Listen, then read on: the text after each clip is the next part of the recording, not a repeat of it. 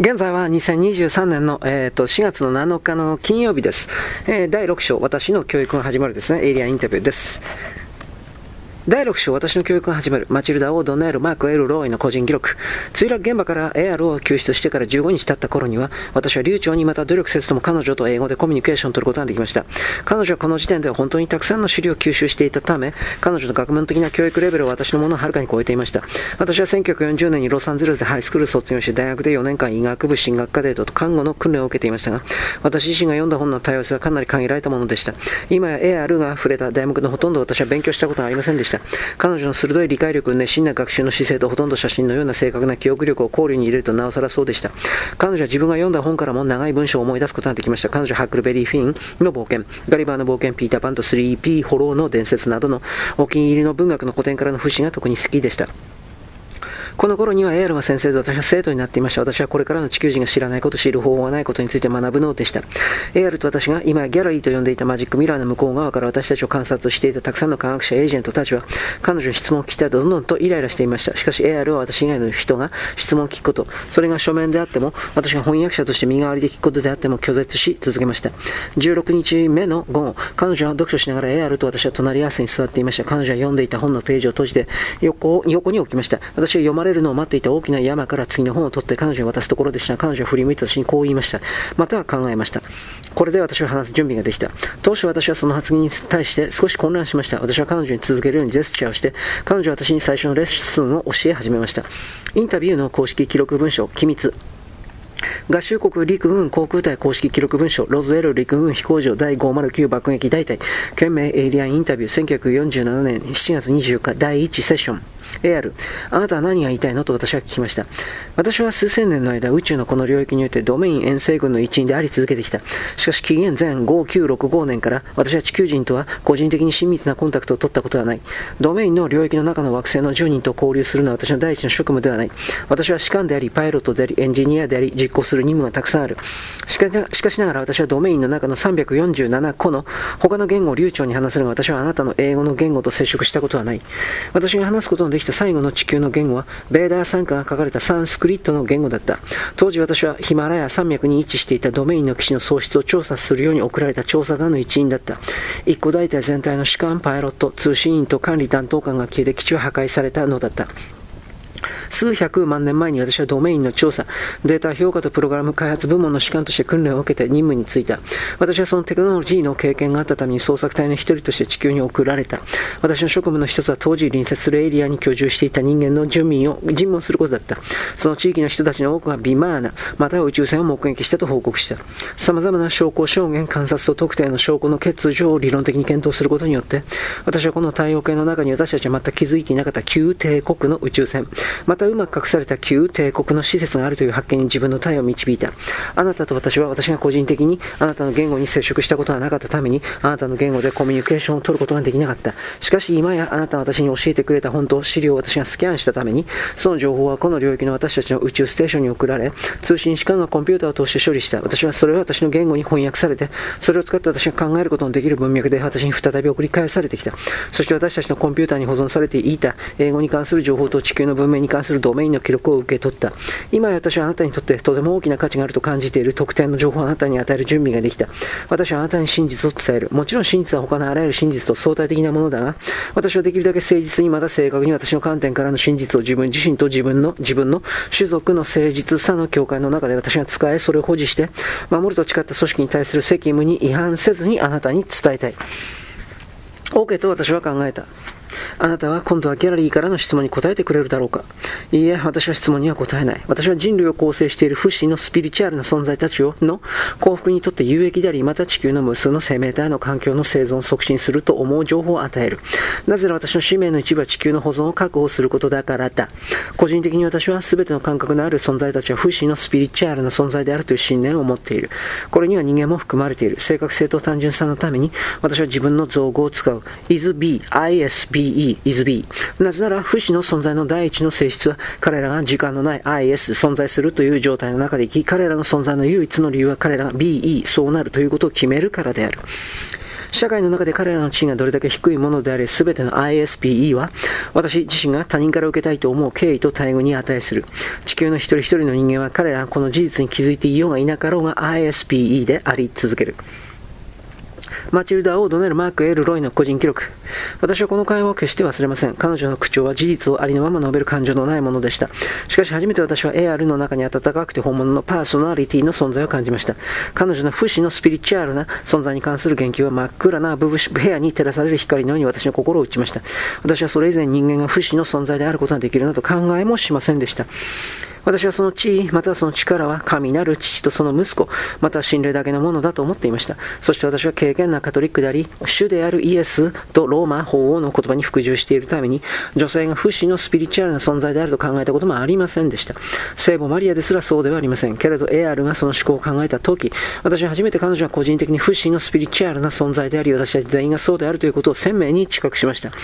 エアルは私がこの概念について混乱しているのを感じていると言いました。彼女は私もまた不死のスピリチュアルな存在であるということを私に証明すると言いました。彼女は自分の肉体の上にいなさいと言いました。瞬時に私は自分が自分の肉体の外にいて、天井から私の肉体の頭の上を見下ろしていることに気づきました。私は自分の肉体の隣で椅子に座っている AR の体を含めた自分の周りの部屋を見渡すことができました。すぐに私は自分が肉体ではないという単純なショッキングな現実ショッキングな現実に気づきました。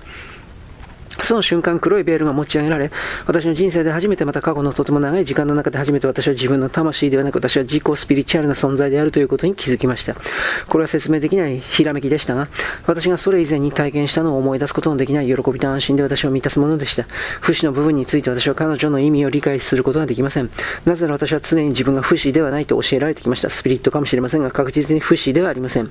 ちょっとした時間の後、どれだけ長かったかは確信がありません。私がこの概念によってより理解、良い、より良い理解を得たかどうか、エアルが聞きました。突然私は再び自分の体の中に戻っており、私は声を上げてこう言いました。はい、私はあなたが何を言いたいかがわかります。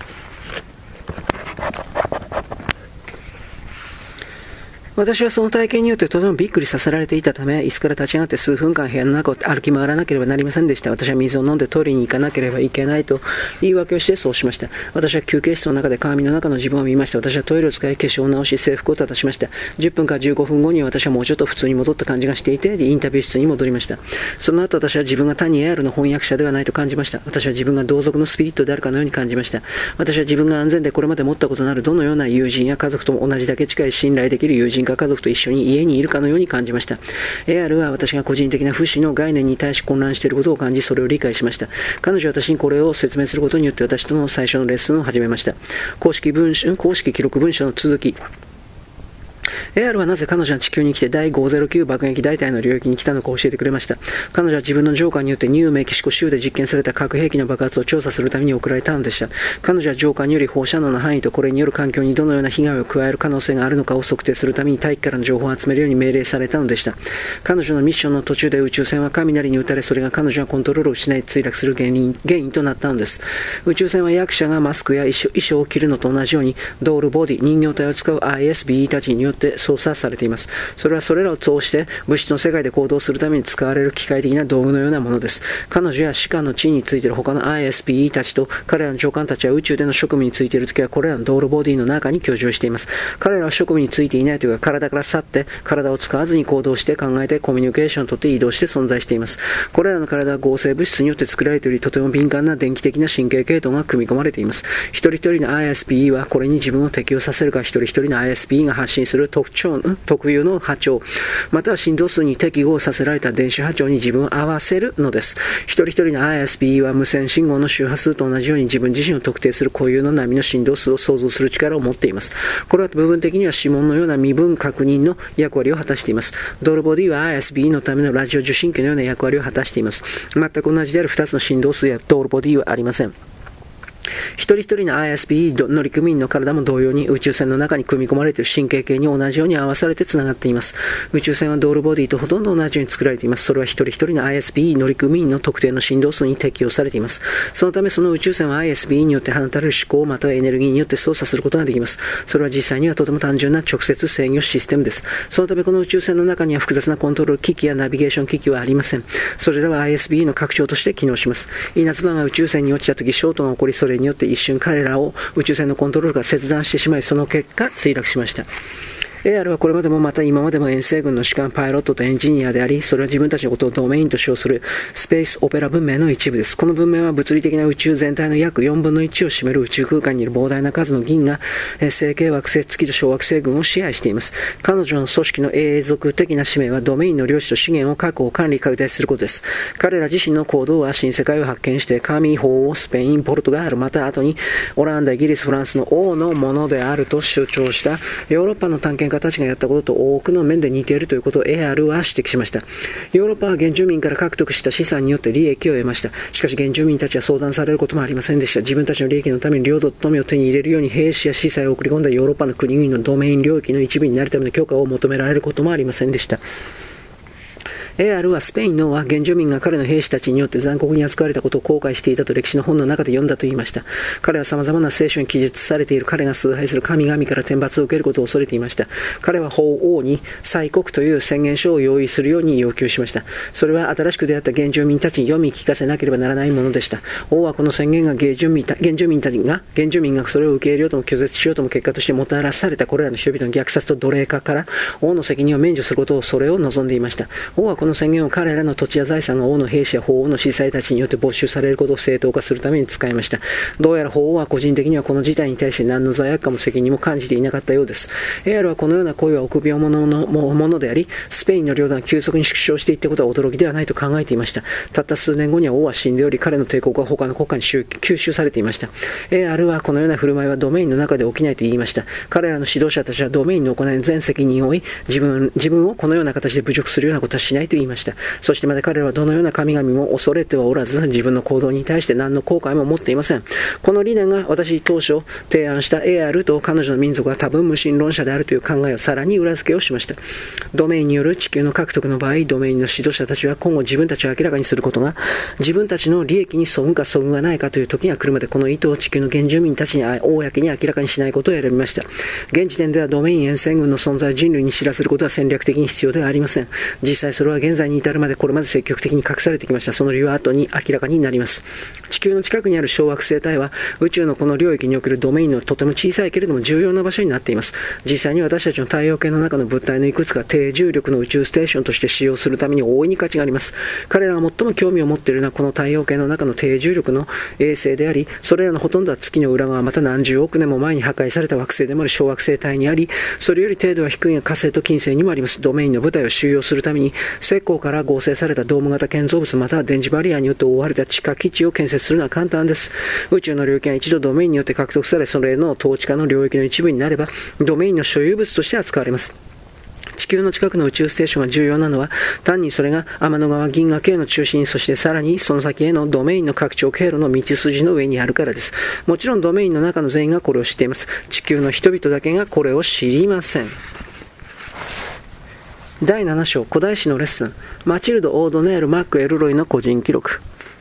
私とエールの教授は夜通し続いて次の日のあ次の朝の夜明けまで続きました。私はエールから受けたレッスンに心を捉えられ簡易的でありショックを受け懸念を抱き動揺し不満を覚えたと言わなければなりません。彼女は私に伝えたことはどれも私が想像できるようなものではありませんでした。最も突飛な夢や悪夢の中ででもです。次の日の午後、私は眠りシャワーを浴びて、食事をした後、AR が私に説明したことを記録したギャラリーの人たちから昨晩のインタビューに関する報告を受けました。このセッションにはいつものように各インタビューの後に私が報告する即者に言い合わせていました。そして私の供述を書を明確にするように求める男が6人か7人いました。いつものように私は AR に対する影響力を使ってギャラリーの人たちが促した特定の質問に答えるように彼女を説得するように私に圧力がかけられました。私はそうするように最善を尽くすとできるだけみんなを安心させようとしました。それにもかかわらずその後は毎月、いや毎日3つのことしか起きませんせんでした。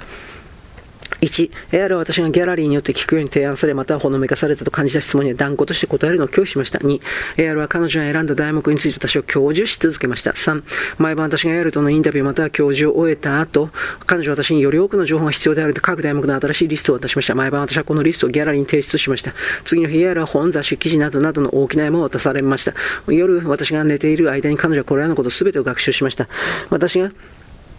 彼女と過ごした残りの時間の間、このパターンは毎日繰り返されました。私の次のインタビュー、または AR からのレッスンの題目はドメインの視点から見た地球、私たちの太陽系と周辺の宇宙の短い歴史でした。はい、今回はこの辺ですね。次回はその宇宙人が言うところにおけるうん、まあ、あの、地球とかいろいろの歴史ですね。はい、よろしく。ごきげんよう。